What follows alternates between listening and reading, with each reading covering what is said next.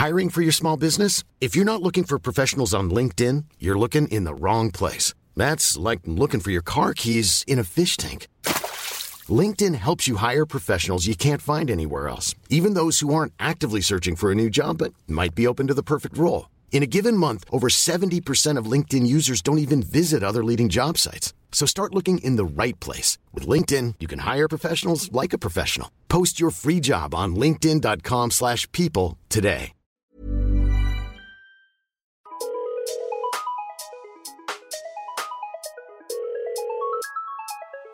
Bonjour, c'est Chéra et bienvenue dans mon podcast Bip Sonore. Un podcast où je réponds à des questions existentielles qui peuvent être futiles, utiles. Il n'y a pas de questions bêtes.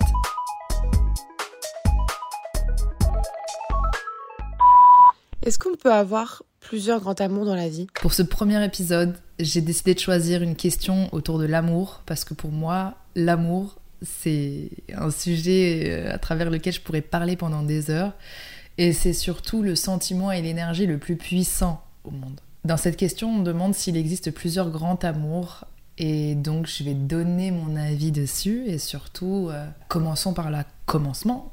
L'amour, qu'est-ce que c'est? L'amour, ça englobe euh, pas mal de choses. Euh, généralement, quand on parle d'amour, on a tout de suite tendance à parler de relations amoureuses, d'un amour entre deux personnes, etc., d'une histoire d'amour. Je suis pas d'accord avec le fait que euh, on ait cette facilité à directement associer l'amour à des relations amoureuses. Pour moi, l'amour c'est beaucoup plus grand que ça. L'amour, ça peut être euh, un amour euh, amical, un amour familial, un amour d'un objet, d'une chose, d'un instrument, d'une matière, d'un art, peu importe. C'est tellement une émotion vaste, grande et puissante que on ressent de l'amour beaucoup de fois dans la journée, beaucoup de fois dans notre vie, sans pour autant que ce soit euh, des relations amoureuses en fait. Concernant du coup des relations amoureuses, puisque cette question évoque les relations amoureuses, j'aime beaucoup dire en fait que notre cœur et notre corps a une faculté à se régénérer et à cicatriser qui est juste extraordinaire. Notre âme aussi d'ailleurs, hein, qu'il faut absolument pas négliger. Et c'est pour ça que l'être humain est super intéressant, je trouve, euh, d'un point de vue émotionnel et physique, puisqu'il est capable de vivre énormément de choses et d'oublier pas mal de choses et de mettre beaucoup plus de temps à guérir aussi de, certaines choses et de, certains, de certaines ruptures ou de certains traumatismes. Et en fait, pour moi, je pense qu'il existe plusieurs grands amours. Je pense qu'en fait, quand on vit une histoire d'amour, on peut vivre une histoire d'amour qui va être intense avec certaines personnes, où tu te dis c'est la personne de ma vie, je pense que je vais finir ma vie avec cette personne, etc. Le sentiment que tu ressens est hyper puissant, mais ça va pas être un amour qui va te marquer. Ça va pas être un amour qui, dans le temps, tu vas t'en souvenir, tu vas t'en rappeler. Et c'est fou. Parce que au moment où tu le vivais, tu te disais, waouh, personne va pouvoir surpasser cette personne-là. Ou alors, waouh, je vais pas pouvoir me remettre de cette rupture. Des fois, tu as des relations qui peuvent durer plusieurs années et qui vont être tellement platoniques ou alors euh, qui vont pas te marquer. Et du coup, peu importe le temps que tu vas passer dans cette relation, ça va pas du tout euh, être euh, un gage de euh, l'intensité de l'amour que tu ressens ou alors de si ça va être un grand amour ou pas. Ce qui caractérise déjà premièrement un grand amour, c'est l'émotion que tu as dans cette relation. Comment ton cœur va battre pour cette personne, comment tu vas te sentir, comment cette relation va te transformer et des fois, comment cette relation va aussi te détruire. J'aime pas dire qu'un grand amour est un amour où t'as pas souffert. J'ai eu des grands amours où j'ai énormément souffert. Et franchement, j'aurais préféré des fois ne pas les vivre. Je pense que si je les avais pas vécus, euh, peut-être que j'aurais pas été la personne que je suis aujourd'hui, même j'aurais pas été la, personne que, que, je suis aujourd'hui. Et eh ben, c'est quand même un grand amour. Même si j'ai beaucoup souffert, même si j'ai, au final, avec du recul, pas aimé cette relation, l'instant que j'ai vécu, ça a été décisif pour me dire que ça a été un grand amour, même si ça a été de la merde. Ta manière de définir un grand amour, elle va être déjà très personnelle. Donc là, je donne mon avis. Donc ça ne regarde vraiment que toi déjà. Mais pour moi, la, manière de voir un grand amour, c'est pas euh, dans, dans, le côté où j'ai vécu énormément de bonheur dans cette relation, ou alors ça a duré longtemps, etc. Mais plus dans euh, la passion que j'ai vécue à travers cet amour. Comment est-ce que mon cœur, il a réussi à donner et recevoir autant d'amour, et euh, comment est-ce que ça m'a marqué? Oui, il existe plusieurs grands amours, mais je pense que dans ta vie, il y en aura toujours un qui va te marquer plus que d'autres. Un où tu vas te dire, parmi ces grands amours, eh ben celui-là, c'est le grand amour. Donc au final, est-ce qu'il existe plusieurs grands amours ou alors est-ce qu'il existe un grand amour? Franchement, je... Ah, je sais pas. Tu vois, au fur et à mesure que je parle de ce sujet-là, je me dis, mais en fait, non. Peut-être qu'il existe qu'un seul grand amour. D'ailleurs, je pense que si vous m'écoutez, vous vous dites mais j'ai pas ressenti ça, j'ai pas ressenti cette chose, j'ai pas ressenti ça, je crois que j'ai pas vécu le grand amour, etc. Je pense que il y a beaucoup de gens qui vont vous dire le grand amour, c'est euh, quand tu as des papillons dans le ventre. Le grand amour, c'est euh, quand tu frissonnes. Le grand amour, c'est, euh, je sais pas, quand sexuellement ça se passe trop, trop, trop bien et que du coup tu ressens des choses que tu n'as jamais ressenties, etc. Et le fait que des personnes extérieures que toi te décrivent ce que c'est un grand amour, ça te met en fait des critères où tu te dis bah en fait euh, c'était pas un grand amour ce que j'ai reçu ou c'était pas euh, j'ai pas ressenti ça donc c'est pas ça. Je pense qu'il faut arrêter d'écouter les conseils des autres quelquefois. Faut laisser entrer ce que disent les autres par expérience, tu vois mais pas forcément te dire cette personne si elle a vécu comme ça, et ben du coup euh, moi il va falloir que je le vive comme ça pour que ça définisse l'amour et le grand amour. Ce qui définit l'amour et le grand amour, c'est ce que toi tu peux ressentir, c'est ce que toi euh, tu as pu vivre, connaître, et il faut aussi que personne autour de toi ne dénigre la relation que tu as vécue. Dans certaines relations amicales, je trouve que parler de son couple ou parler de ses histoires d'amour, c'est mauvais. Et là, vous allez me dire, mais Chéra, l'amitié, c'est trop important. L'amitié, il faut parler de tout, il faut parler de ses relations amoureuses, etc. Mais d'après mon expérience et moi, ce que j'ai pu vivre, je pense que j'aurais vécu mes relations amoureuses complètement différemment si j'avais pas écouté les conseils de mes amis ou alors si j'avais pas écouté les jugements qui portaient sur la relation que j'étais en train de vivre. Parce que tu vas toujours avoir un avis qui va être soit culpabilisant, enfin, soit culpabilisant Oh, j'arrive pas à dire ce mot. J'arrive pas à dire ce mot. C'est très étrange que j'arrive pas à dire ce mot. Généralement, quand j'arrive pas à dire un mot, je me dis est-ce que ça veut dire qu'il faut que je réfléchisse bien à ce mot? Est-ce que ça veut dire que mon corps il est en train de me dire que c'est un sentiment que je ressens? Enfin bref. Oui, j'aurais pas ressenti cette culpabilité, j'aurais pas ressenti tous ces sentiments négatifs. Peut-être que j'aurais plus laissé la chance à la personne de la lire comme moi je la vois plutôt que comment quelqu'un d'extérieur voit ma relation. Donc en amitié, vraiment, n'écoutez pas les conseils de vos amis sur les relations amoureuses que vous êtes en train de vivre, mais analysez-les. Parce qu'il y a certaines exceptions aussi. Quand on se retrouve dans une euh, relation toxique, comme j'ai déjà pu vivre, avoir du coup des amis d'un point de vue extérieur qui te disent Chéras, ça va pas, c'est aussi super important. Mais c'est pas de ça dont je parlais. Mais plus du oh il m'a pas envoyé un message en premier euh, est-ce que ça veut dire qu'il m'aime? Et puis t'as ta copine qui dit bah franchement j'ai pas l'impression parce que moi mon mec il me fait ci parce que moi mon mec il me fait ça et en fait le fait de comparer et de se comparer ça fait que tu savoures pas forcément la relation dans laquelle tu es en train de vivre tu vis une relation avec des des critères que tu as par rapport à la relation de quelqu'un d'autre donc du coup tu tu vis pas intensément ta relation je pense que en fait, il y a des choses à partager et à dire sur ta relation avec tes amis et d'autres où en fait, ça fait que partie de, de ce que toi tu peux ressentir et de, des réponses que toi-même tu peux avoir en fait. Quand j'étais plus jeune, je me posais trop de questions. Quand j'étais plus jeune, euh, j'ai eu franchement des relations chaotiques, horribles, des relations qui m'ont blessée, des relations qui ont qui m'ont blessée physiquement et mentalement. Des relations où j'en suis sortie, euh, où j'arrivais même plus à. J'arrivais même plus à être moi. J'arrivais même. Je mets des relations où tu sors de cette relation et tu te dis, mais oh, j'ai besoin d'une boussole pour me retrouver, c'est pas possible. Je, qui je suis? On m'a drainé à ce point. Est-ce qu'on m'a malmené à ce point? Je pense que si j'avais plus écouté mon instinct, je pense que si je m'étais plus recentrée sur moi, si j'avais moins demandé des conseils à Pierre, Paul, Jacques sur comment gérer cette relation, bah peut-être que je m'en serais mieux sortie. En fait, le conseil que je peux donner quand vous vivez une relation qui est intense, comme un grand amour, c'est dès que vous avez un doute sur ce que vous ressentez, dès que vous avez un doute sur euh, comment est-ce que vous, vous, vous êtes traité dans cette relation, comment est-ce que vous la vivez, de prendre du recul. C'est vraiment le meilleur conseil que je peux donner. C'est dire, oh, écoute, Là, la relation est trop intense. La relation fait beaucoup battre mon cœur et, peut-être que ça peut vriller en fait. Donc je me mets sur pause.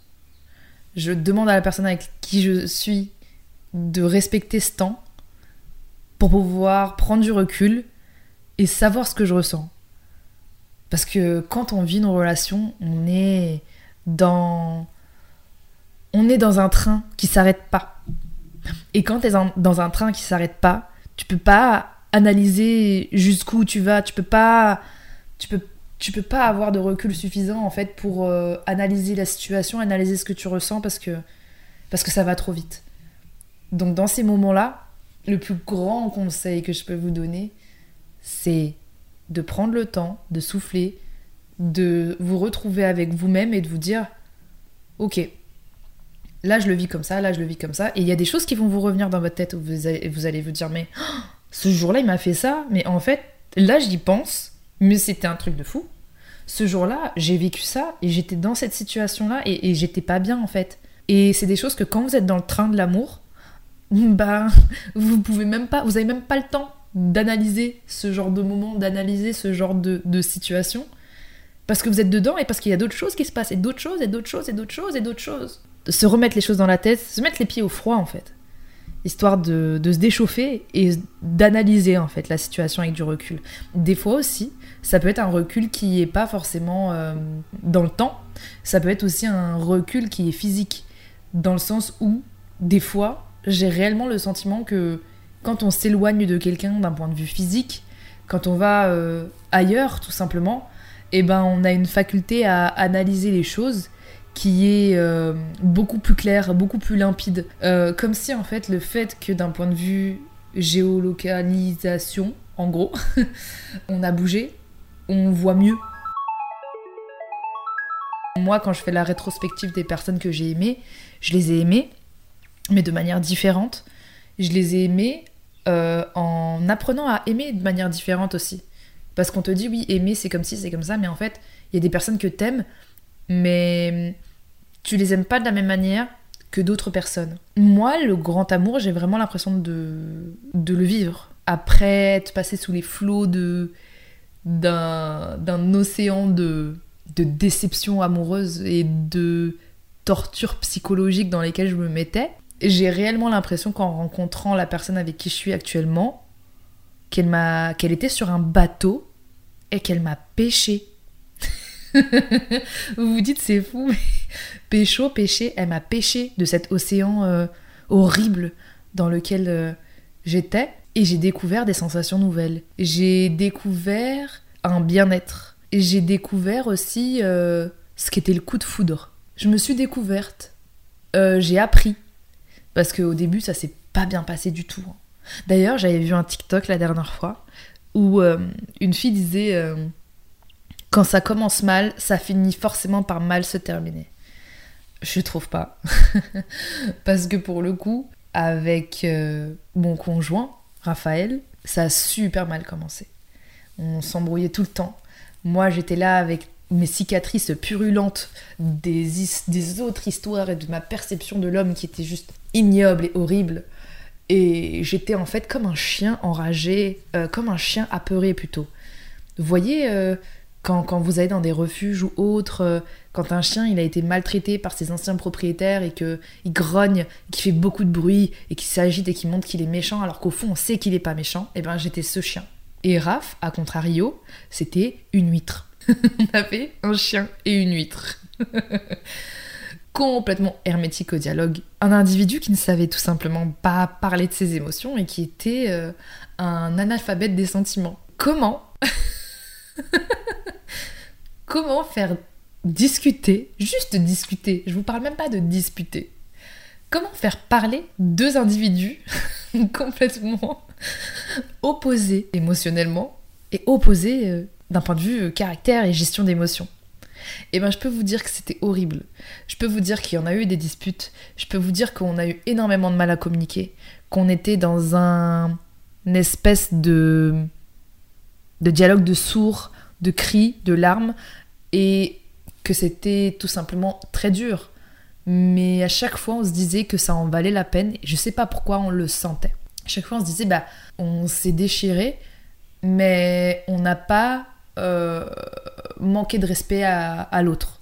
Il ne m'a pas manqué de respect, je ne lui ai pas manqué de respect, mais on s'est exprimé peut-être que ça nous a fait mal, mais on ne s'est pas manqué de respect. Parce que pour moi, le manque de respect, c'est vraiment un red flag, c'est mort. Et lui, pareil.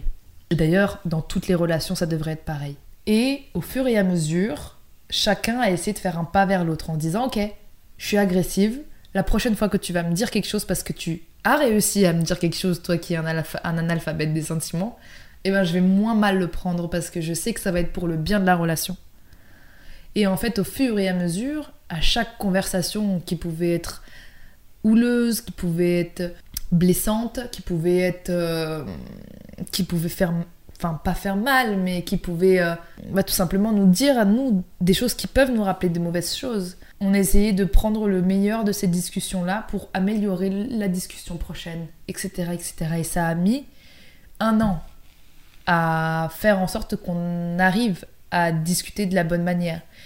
Que lorsque lui, il parle avec moi, je me dise, il ne me parle pas pour me manipuler, il ne me parle pas pour me faire mal, il ne me parle pas pour me manquer de respect, alors essaye d'écouter et d'entendre ce qu'il a à dire. Et lui, de son côté, c'était elle souffre, elle a beaucoup souffert, elle crie. Si elle crie, c'est pas contre moi, c'est parce qu'elle n'arrive pas à parler. Je vais essayer de comprendre à travers ses cris ce qu'elle peut ressentir pour essayer euh, de lui dire ce que je ressens parce que c'est ce qu'elle veut elle veut que je dise ce que je ressens. J'ai du mal, mais petit à petit, je vais le dire. Et donc, non, quand, une, quand quelque chose commence mal, ça ne termine pas forcément mal. Par contre, quand quelque chose commence par du manque de respect, ça finira forcément mal. Quand quelque chose commence par de la violence verbale ou de la violence physique, forcément, ça, ça finira mal.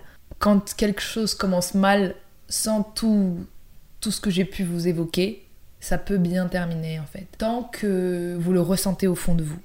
Tant que quand vous vous sentez avec la personne, vous vous sentez vous-même. Tant que quand vous êtes avec cette personne, vous vous sentez à l'aise. Vous sentez que votre cœur est apaisé.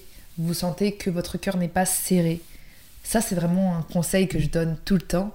C'est quand tu es avec quelqu'un et que ton cœur est serré, je sais pas si vous voyez c'est quoi comme sensation physique, mais ça peut être votre estomac serré, ça peut être euh, vos poings serrés des fois, euh, vos dents serrées. Quand il y a une gêne, en fait, au fond de vous, dans vos boyaux, dans vos boyaux, dans vos boyaux, boyons. Oh, bah peut-être que boyau, j'arrive pas à le dire parce qu'il faut que je réfléchisse au boyau, à ce que je ressens au fond. Mais quand quelque chose se serre au fond de vos boyaux et de votre cœur, c'est que vous n'êtes pas au bon endroit ni avec la, même, la bonne personne. Quand déjà, forcément, vous n'êtes pas vous-même avec une personne, déjà ça commence mal. Parce que quand on est avec la bonne personne, on est nous-mêmes. Et ça, c'est un conseil qui est universel. Euh, peu importe euh, que vous me disiez oui, mais Chéra, on sait qui est la bonne personne, c'est très personnel, blabla, les critères, oui, je suis d'accord. La bonne personne, elle a euh, des critères différents en fonction de, de chaque individu sur cette planète. Mais être soi-même avec quelqu'un, c'est que c'est la bonne personne. Que ce soit amical ou amoureux. Quand t'es pas toi-même avec quelqu'un, c'est pas la bonne personne. Ou alors, tu n'as pas le bon comportement avec la personne. Faut vraiment toujours essayer de se dire je suis moi-même, je suis comme je suis. Même quand on sort, comme je l'ai dit, d'un tourbillon d'émotions où on ne sait plus qui on est, rien que le moindre échange qui va être euh, spontané avec quelqu'un, ça va être être vous-même. Et si vous voyez que les choses se font naturellement par la suite, c'est que c'est la bonne personne. Après, est-ce que c'est le grand amour ou pas? Ça, ce sera à vous d'en décider, ce sera à vous d'écrire votre histoire, ce sera à vous de voir les choses a posteriori et de se dire, eh ben, c'était un grand amour au final. Je pensais pas quand je le vivais, j'avais pas cette impression, j'avais pas ce sentiment, mais ce que ça a laissé sur mon cœur, que ce soit positif ou pas, ça dépend de vous, eh ben, ça veut dire que c'est le grand amour. Et à savoir, est-ce qu'on se remet d'un grand amour d'une déception d'un grand amour, parce que qui dit grand amour dit hauteur, et la chute peut être euh, surprenante, peut être euh, horrible, peut être dure. On se remet de tout. Voilà. J'aime le dire. J'aime dire qu'on se remet de tout parce que j'aime avoir confiance à notre capacité à cicatriser, comme je vous l'ai dit, émotionnellement, physiquement, sentimentalement. On n'oublie pas par contre. On n'oublie pas ce qu'on vit, mais on s'en remet. Un jour, on y arrive, même quand on a l'impression qu'on est au fond du trou et qu'on n'arrivera pas à, s'en remettre. Ça va être dur, mais ça va passer parce que dans la vie, tout passe, en fait. Le bon comme le mauvais. Et en fait, le fait que les moments de bonheur passent, ça me rassure en me disant que les moments de malheur passent aussi. Il y a des choses qui nous marquent, comme des cicatrices, mais qui se referment et qui laissent une trace. Chaque fois qu'on la voit, on se rappelle, on se dit ah ouais, putain ça m'a fait mal. C'est, ça a beaucoup saigné, ça a mis du temps à cicatriser. J'ai une cicatrice sur mon genou. Euh, je pense que j'aurais dû partir à l'hôpital le jour où je l'ai eue, parce qu'elle est vraiment horrible. Mais j'y suis pas allée parce que j'étais à l'étranger et je me suis retrouvée avec une croûte, désolée, hein, mais horrible. Et je me suis dit, mais c'est pas possible, ça va jamais cicatriser. Ça a cicatrisé, ça a mis énormément de temps à cicatriser, mais j'ai une cicatrice qui est moche, horrible. Et eh bien c'est pareil pour euh, ce qu'on vit, émotionnellement. Il faut se faire confiance et il faut avoir confiance à cette capacité de cicatriser parce que ça aide beaucoup dans le processus de guérison, je trouve. Et au final, c'est aussi avec toutes les cicatrices que j'ai pu avoir, qu'elles soient purulentes ou non, qu'elles soient superficielles ou profondes, euh, le plus beau conseil que je peux donner à quelqu'un. C'était Chéra pour ce premier épisode de Bip Sonore et on se retrouve très très vite pour le prochain.